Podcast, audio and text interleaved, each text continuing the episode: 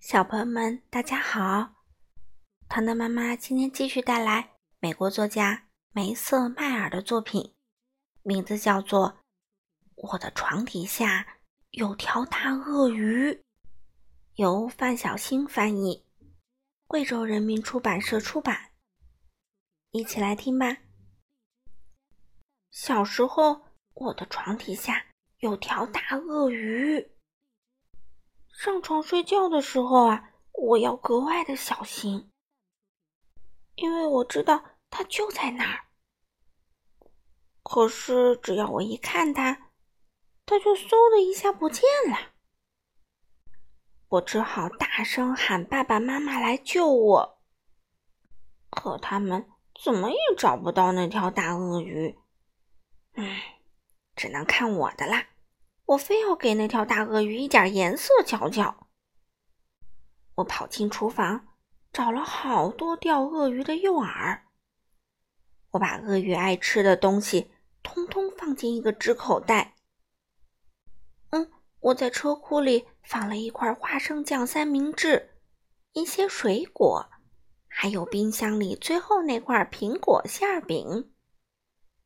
我在门厅的地上。放了很多巧克力饼干，在楼梯上留下新鲜的蔬菜。在床边，我放了一瓶汽水儿，还有好多小糖豆。然后，我就躲在一边等着。嗯，不出所料，他果然上钩了。我连忙躲在过道的楼梯间里，又跟着他下了楼。尾随他走过门厅，看着他爬进车库。啊！我把门砰的撞上，上了锁。接着我就上楼睡觉去啦。大鳄鱼把地上的东西吃的很干净，我可省事儿喽。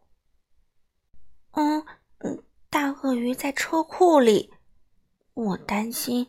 明早爸爸开车会不会有麻烦呢？于是我又好心给爸爸留了字条：“亲爱的老爸，车库里有条大鳄鱼，你要帮手的话就把我叫醒。”嗯，再贴一条：“有鳄鱼出没，请小心开门。”好了，小朋友们。今天的故事就读到这里啦，希望你们喜欢，我们下次再见喽。